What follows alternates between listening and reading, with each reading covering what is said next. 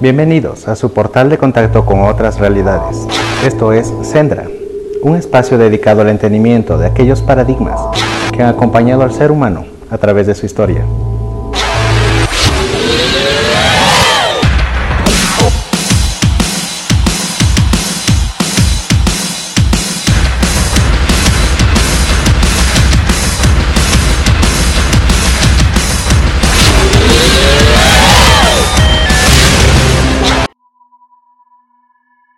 Hola, muchas gracias por estar aquí.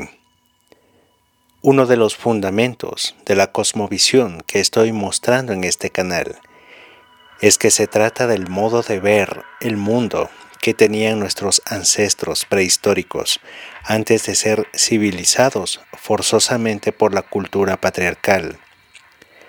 Esto es algo de lo que dan prueba tanto la etimología como la arqueología, y que por tanto puede ser estudiado científicamente con cierto grado de detalle la historia, o más bien lo importante de la historia. Eso lo decide nuestra manera de percibir las cosas desde una cosmovisión jerárquica, patriarcal, materialista. Lo relevante es el poder, la raza, el dominio, las victorias y derrotas, la riqueza. Esta es la forma en la que todo el mundo estudia la historia, encontrándose la deformación patriarcal implantada ya en la mente del observador, es imposible que éste comprenda la naturaleza de los principios esenciales que se han opuesto en el pasado del ser humano pues el observador típico es hijo tan solo de uno de ellos. Sin embargo, desde una perspectiva interna, esotérica, espiritual si se quiere, o como quiera llamarse, lo relevante de la historia es el grado de apertura de nuestros ancestros a una experiencia plena del ser esto es lo que hace que la vida sea algo cualitativamente mejor, algo distinto de obedecer órdenes, encajar en la tribu, ascender por méritos, comprar lo que otros fabrican, hablar de lo que otros hablan y seguir fanáticamente a tal o cual persona, ideología, grupo de música, estilo artístico. El grado de apertura al ser es lo que te convierte a ti en el creador de la idea, la música o el arte. Por tanto, la verdadera historia del ser humano no se estudia desde fuera como haría un frío alienígena visitante que se separa del objeto estudiado y lo disecciona para traducir sus partes a lo que él ya entiende. La verdadera historia no es la historia de otros separados de ti.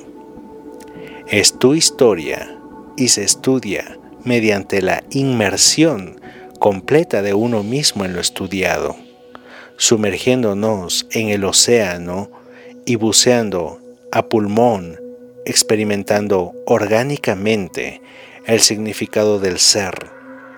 La verdadera historia del ser humano solo puede conocerla un verdadero ser humano, que no solo estudia racional y asépticamente, sino que integralmente, con todos sus sentidos, lejos de ser un sistema inseguro, la fusión completa del observador y lo observado es el único método infalible de acceso al conocimiento, pues, por medio de la misma, el conocimiento ya no es algo que tenemos, sino algo que somos. Para comenzar a digerir todo esto, hagamos aquí una prematura pausa y escuchemos una oda llamada Así habló Zaratustra, la llamada Odisea en el espacio del austríaco Johann Strauss.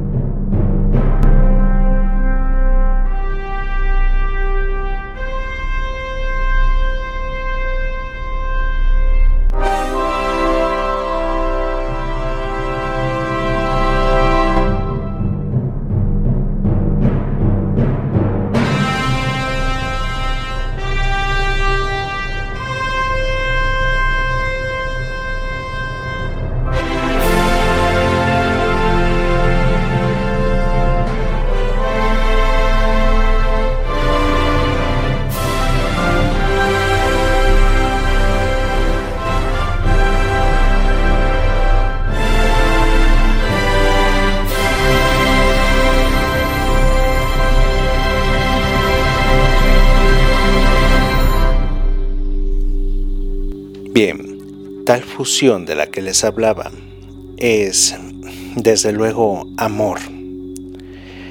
Es la disolución de fronteras entre el observador y observado.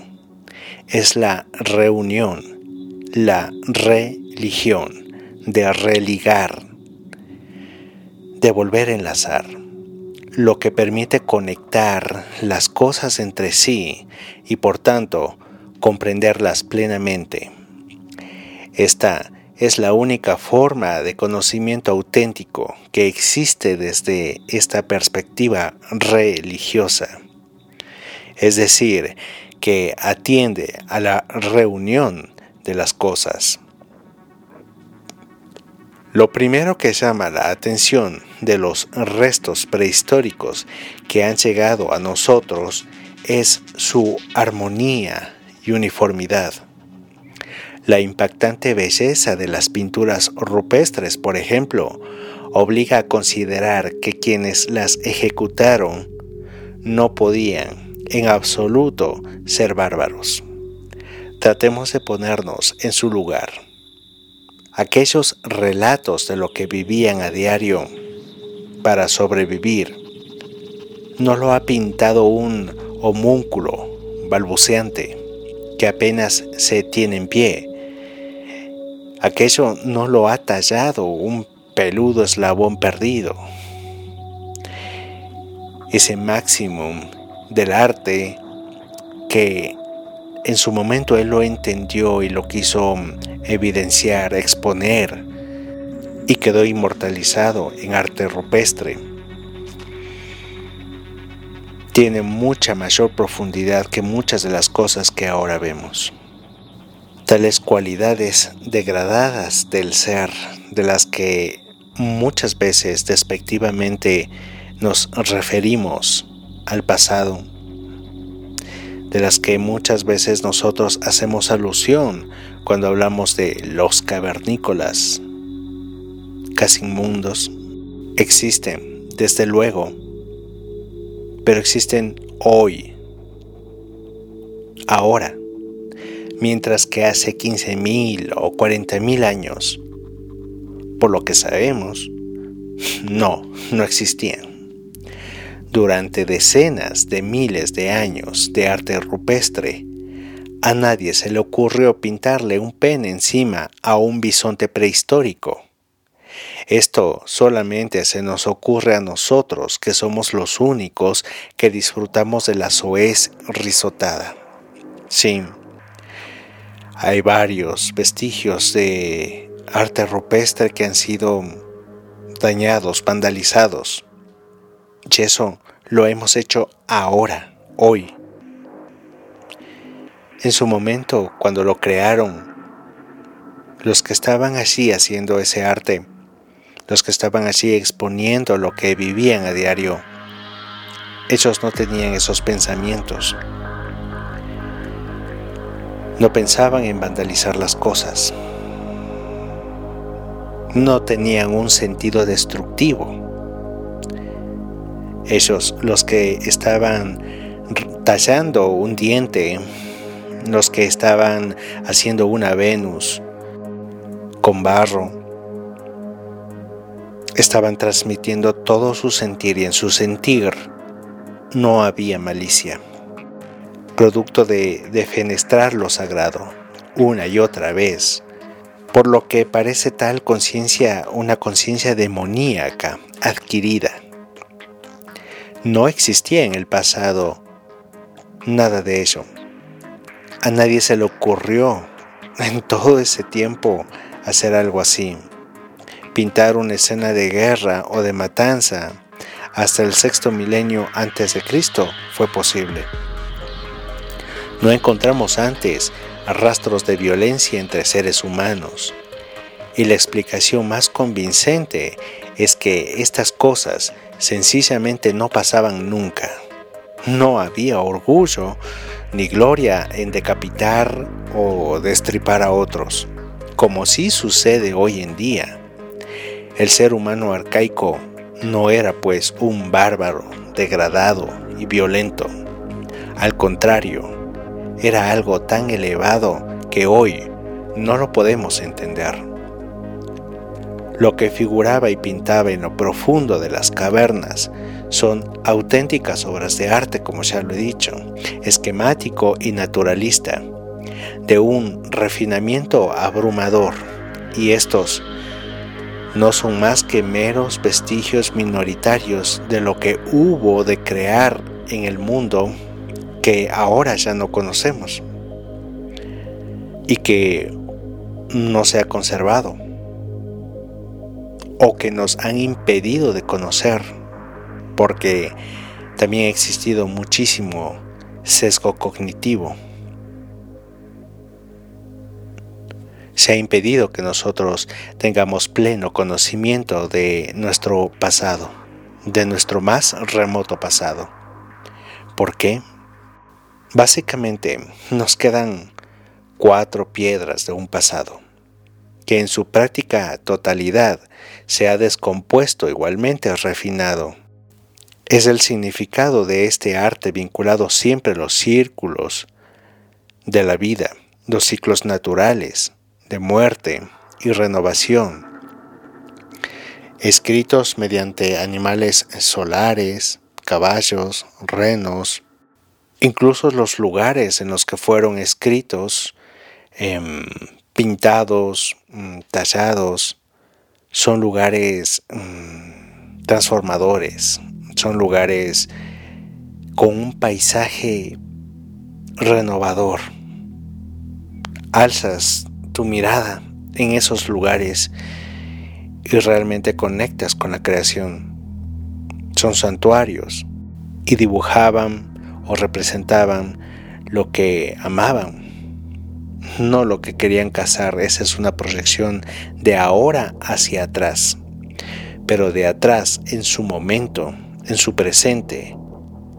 Amaban al bisonte, amaban al mamut, al macho cabrío, ese arte rupestre de las cavernas que no lo comprendemos, pero que estamos, nos creemos en autoridad para poder juzgarlo.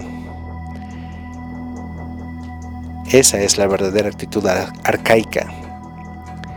Y esta, este arte tenía un propósito eminentemente mágico, que hoy no entendemos esa magia, ni esa mecánica de pensamiento, ni de sentir, ni de ser. Hoy simplemente lo desciframos como un origen basal de toda la cultura humana, posterior de toda la mitología de la escritura. El origen de todo esto estuvo unificado, pues la prehistoria era literalmente el jardín del Edén. Por eso la belleza de su arte, su armonía, paz y unidad, durante decenas de miles de años repasemos brevemente los arcos temporales de los que estamos hablando. Pero antes de eso, les invito a hacer una pausa musical. Me parece conveniente disfrutar de Lichmond y su canción Secrets of Life.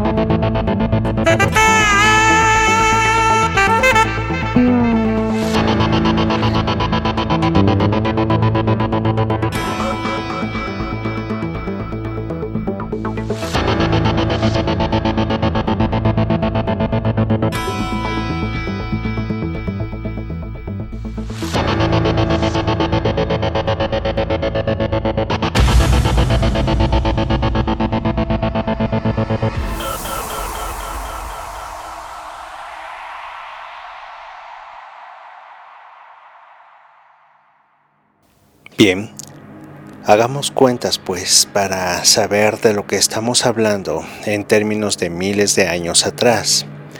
Descubramos la verdadera historia del ser humano.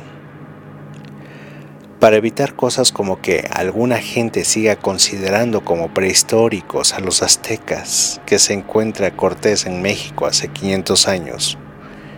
Es decir, para quitar la ignorancia a muchos remontémonos hasta 60.000 y 40.000 años atrás, donde bordea el primer arco temporal de la edad aproximada de las primeras pinturas rupestres que se han encontrado. Por ejemplo, las de la cueva La Pasiega, en Cantabria, España. Otro ejemplo es la escultura en marfil exquisita de la cueva de Vogelherte en Alemania, que es básicamente una estilización de un hermoso caballo. Y otro ejemplo remoto de la expresión humana en la faz terrestre es aquel calendario lunar del mismo período que muestra perfectamente cómo un observador veía a la luna noche a noche hasta descifrar su recorrido y las formas de la metamorfosis del observado. Más cercana en el tiempo tenemos, por ejemplo, la Venus de Bras en Puig, que data de 30.000 a 22.000 años antes de Cristo. Otras son las bellas pinturas rupestres de Altamira, Chauvet y Lascaux. ¿Se han preguntado lo que sienten ustedes en su interior al contemplarlas? Han vibrado con ellas como para conocer lo que los antepasados de esta humanidad tuvieron que pasar para que lleguemos a ser posibles en esta materialidad?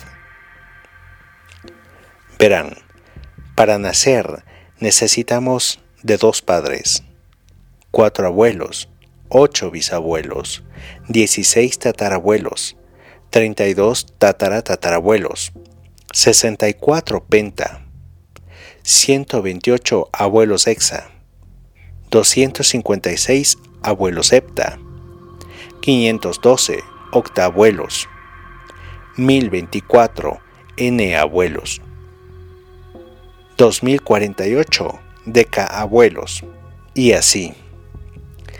Para que una noche de miércoles cualquiera nos preguntemos sobre la verdadera historia de la humanidad. ¿Entienden el punto en el que me voy? Me parece que nos hace falta sentir más a la par que razonar. Pues, razonar, según lo hemos comprobado, no lo es todo. Pero sigamos con las evidencias arqueológicas según gustan los gélidos cerebros objetivistas. Mucho tiempo después de los 22.000 años, nos saltamos a los 13.000 años antes de Cristo, cuando encontramos a un bello bisón detallado en un cuerno de ciervo en Dordoña, en Francia. Y todavía faltan casi 10.000 años para que aparezca la primera pintura en la que se muestra violencia entre seres humanos. En la cueva de Morella, en el Levante Ibérico, Allí están hombres con arcos y flechas. Después de tantas decenas de miles de años y ya entrada la era cristiana, podemos acusar a los aztecas con sus sacrificios humanos sobre pirámides, que no quedan claros sus orígenes, los orígenes de las pirámides, pero esta acusación es parte del folclore con el que el europeo conquistó el nuevo mundo pues incluso la terminación azteca es una inexactitud de los europeos que buscaron justificar el uso de su poder de fuego contra aquellos bárbaros. Pero no dejemos de lado que el conquistador ya tenía decenas de años luchando guerras. En todo este tiempo, lo que el ser humano hizo fue arte, supervivencia, adoración a los elementos de la naturaleza, un total contacto con la creación y por tanto con el Creador. No sabemos que hiciera nada más, no hizo nada más que obras bellas, armónicas y significativas, evidentemente porque Él mismo era bello y armónico y significativo. Esta es la época del conocimiento silencioso, de la conexión directa al entorno la época en la que se hablaba la lengua primordial, la lengua de los dioses, pues el ser humano estaba en constante contacto directo con ellos, es decir, con la verdad a su alrededor y en su interior. La comunicación primordial surgía de forma natural entre los mismos sonidos de la naturaleza al igual que el arte rupestre y las costumbres y creencias de los pueblos conectados armónicamente con la gran diosa, con el amor, con lo femenino, lo material, la creatividad, y honraba por lo tanto la vida y la protegía. Y miraba al cielo y en sus estrellas contaba los recuerdos de los vientres por los cuales está aquí nombraban su nombre. Y enseguida el camino de estrellas se repletaba de los nombres de sus ancestros. Así lo hacían, detallando cada vientre como si fuese una luz en la noche. Así lo hicieron con las tres Marías, madres creadoras de la tierra, las tres iruelas o tres ellas de la vida, la muerte y la renovación, que todavía se recordaban en el neolítico.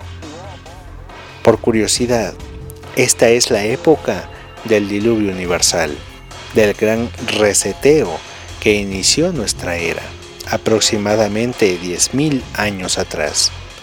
Por allí empieza oficialmente el neolítico, el gran renacimiento tras la glaciación durante el Holoceno, una época mucho más cálida que la actual. Y por allí se inventa, bueno, aparece la evidencia de la escritura. Así están las evidencias también de las primeras civilizaciones, Sumeria, Egipto, Micenas, luego la Grecia clásica y el Imperio romano. Esto último es todo lo que estudiamos como historia y normalmente ni siquiera se estudia esa época, sino una mucho más moderna. Luego tenemos vagas reseñas de la Edad Media y está luego la Edad Contemporánea, casi invisible en un parpadeo del tiempo. Ante tantas centenas de miles de años precedentes, tenemos que darnos cuenta que solo estudiamos una época patriarcal, impuesta y reciente. Todo es posterior al olvido del primordial y de la conexión directa con la diosa naturaleza, que existió en el pasado remoto de nuestra especie. La conexión directa con la naturaleza no consiste en irse de picnic, tener un perro o de ver muchos documentales de la sabana africana consiste en ser uno mismo con la naturaleza y no como un hurón o una mosca de la sopa, sino como solamente un ser humano puede serlo. Es solo fusionándonos con la naturaleza que la comprendemos y nos comprendemos hasta que tal monumental evento que no es sino la religión con mayúsculas, se sucede a nuestra comprensión. Nos religamos con la verdad y se basa no en lo que otros dicen, sino en lo que estamos experimentando. Y además, al no poder comprobar lo que nos imponen con la repetición de una historia impuesta, está con carácter general abocada al error. La religión no consiste en elegir a quién hacer caso, en apostar a ciegas, a ver si acertamos con la solución, a quienes dependan de nuestros supuestos hallazgos, en forzarlos a creer en tal o cual cosa. Todo esto es la conciencia, el método y el destino del que no sabe y que puede saber más que el escribano oficial de la historia. Y entonces elabora un radar más preciso para detectar qué información absorber y cuál descartar. Y puede saber aún más y pasará a absorber él directamente la información de la diosa creadora de todas las cosas, siendo parte de su creación y sintiendo la verdad fluir en su respiración como hacían los antiguos. Por supuesto, lo que el ser humano es esencialmente no puede ser cualquier cosa. Si así fuera, no encontraríamos uniformidad y armonía en las expresiones artísticas de la prehistoria, en los mitos y símbolos, las creencias y las costumbres de millones de humanos con mayor capacidad craneal que la nuestra, a lo largo de decenas de miles de años y en todas partes, parece claro que se ha producido una caída desde una forma de conciencia a otra, lo cual acreditan además todos los mitos de la creación, todas las cosmogonías de todos los pueblos de la tierra que hablan de la pérdida del Edén, del descubrimiento del bien y el mal, de la emergencia de un Padre cortador de las aguas del caos. Para regresar, quiero contarles el secreto del nombre Padre. Por lo pronto vamos a escuchar a Styx. Sí, tomemos un respiro fuera de las cavernas y disfrutemos de la canción Too Much Time on My Hands.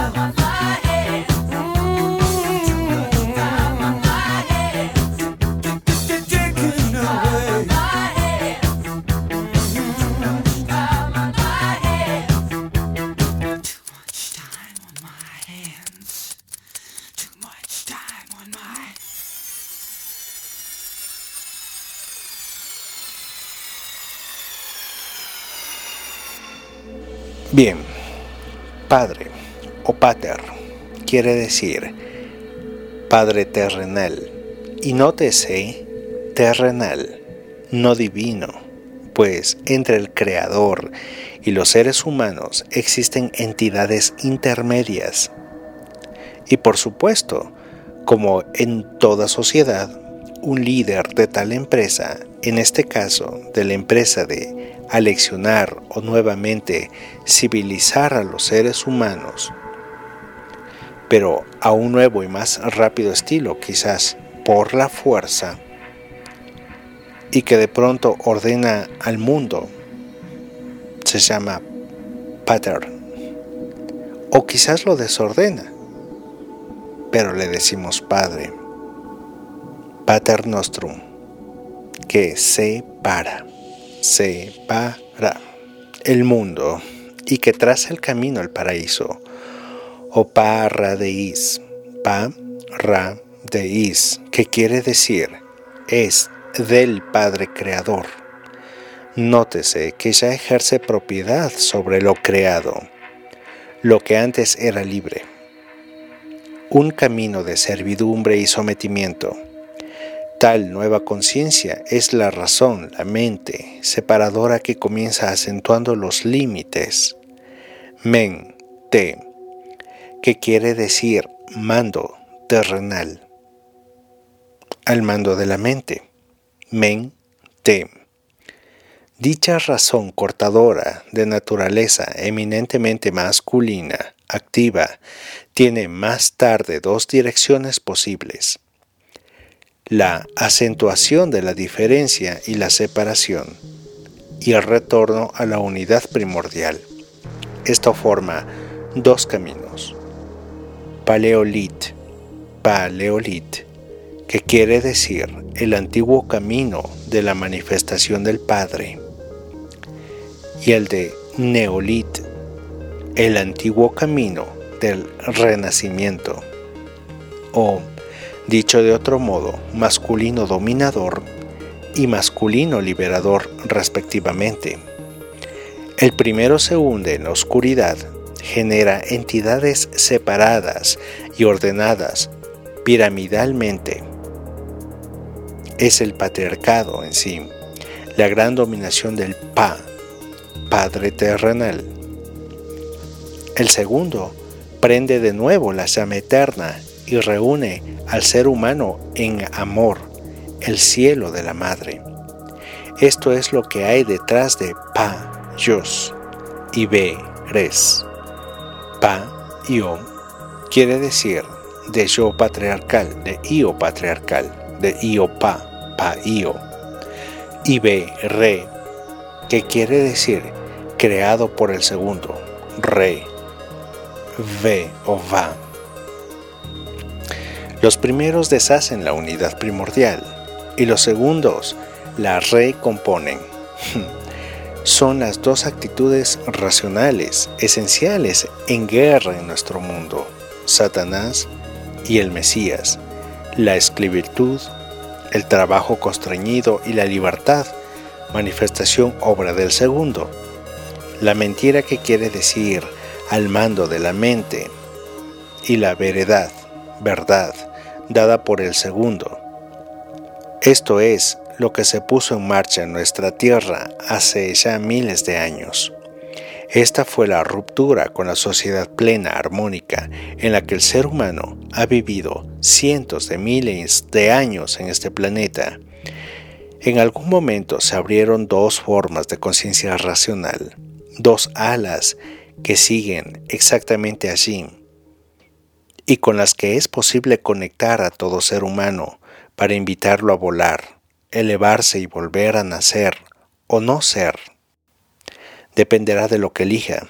Así pues, que la verdadera historia del ser humano está grabada dentro de nosotros, como bien lo anunció el famoso Crop Circle de Winchester del 2002. Es la mentira la que está allí afuera. Es decir, no caigas en las garras de la mente te invito a que racionalices esta información expuesta en este espacio radial de Sendra, para que lo sientas, lo interiorices y si te resuena, lo acojas. Y recuerda que Una vez que estás despierto, las señales están en todas partes. Así, el racionalizar la información sobre la verdadera historia del ser humano nos llevará a otro eslabón. ¿De dónde venimos? ¿Recuerdan las tres preguntas fundamentales de las que les hablé en los primeros programas de Sendra? Pues nosotros tenemos que buscar la verdad a través del camino hacia la luz. Ese es el Sendra. Mientras vamos avanzando, también nos proyectamos mucho más atrás de nuestro origen y vamos a entender que los eslabones de nuestro origen se encuentran en las estrellas. Cuando logremos determinar que los rastros aquí en la Tierra se pierden en la oscuridad no de las cavernas, sino del espacio, vamos a entender realmente quiénes somos y por qué estamos aquí. Creo que es necesario que podamos racionalizar que existe un plan divino y el ser humano de la tierra es parte de ese plan. De hecho, es lo más importante del plan. De hecho, el plan existe por el ser humano. De hecho, es el ser humano, producto de un plan de muchas razas extraterrestres. Al menos eso es lo que con insistencia nos han estado diciendo muchos contactados durante varias décadas ya. Y la información que ahora estamos consumiendo tanto en Internet, en redes sociales y expuesta incluso hasta oficialmente cuando ya gobiernos como los Estados Unidos y México están aceptando la existencia de UAPs, fenómenos atmosféricos desconocidos, junto con naves mm, no humanas, de tecnología no humana, creo que es necesario apreciar que los paradigmas de esta cultura planetaria actual se han movido hacia la luz, hacia el conocimiento pleno, hacia la revelación de la verdad. Entonces yo pienso y les invito a pensar, reflexionar más sobre el asunto. Pienso que no es necesario quedarnos con el engaño escrito en textos de historia que no es exacta. Yo creo que tenemos las herramientas adecuadas ya ahora, en este momento, en este tiempo, para poder descubrir por nosotros mismos las pistas de nuestro pasado. Podemos hacerlo. Ahora permanecer ciego de esta realidad es una elección propia. Y es un absurdo. Si tienes todas las herramientas para poder eh, descifrar los códigos del pasado, y así avanzar con seguridad, pisando fuerte el presente, pero avanzar hacia un futuro en el que conoces mejor los aspectos de tu existencia. Creo que es una sabia, buena elección ejercitar ya no solamente la mente, sino todas nuestras capacidades y facultades que estaban así en entredicho y que aún hay oscurantistas diciéndonos que no, que no las tenemos. Pero es así, las tenemos, las poseemos, están en nosotros. Podemos darnos cuenta de muchas cosas. Tenemos no solamente intuición y otros sentidos de percepción, la denominación puede ser distinta, diferente. La denominación puede cambiar.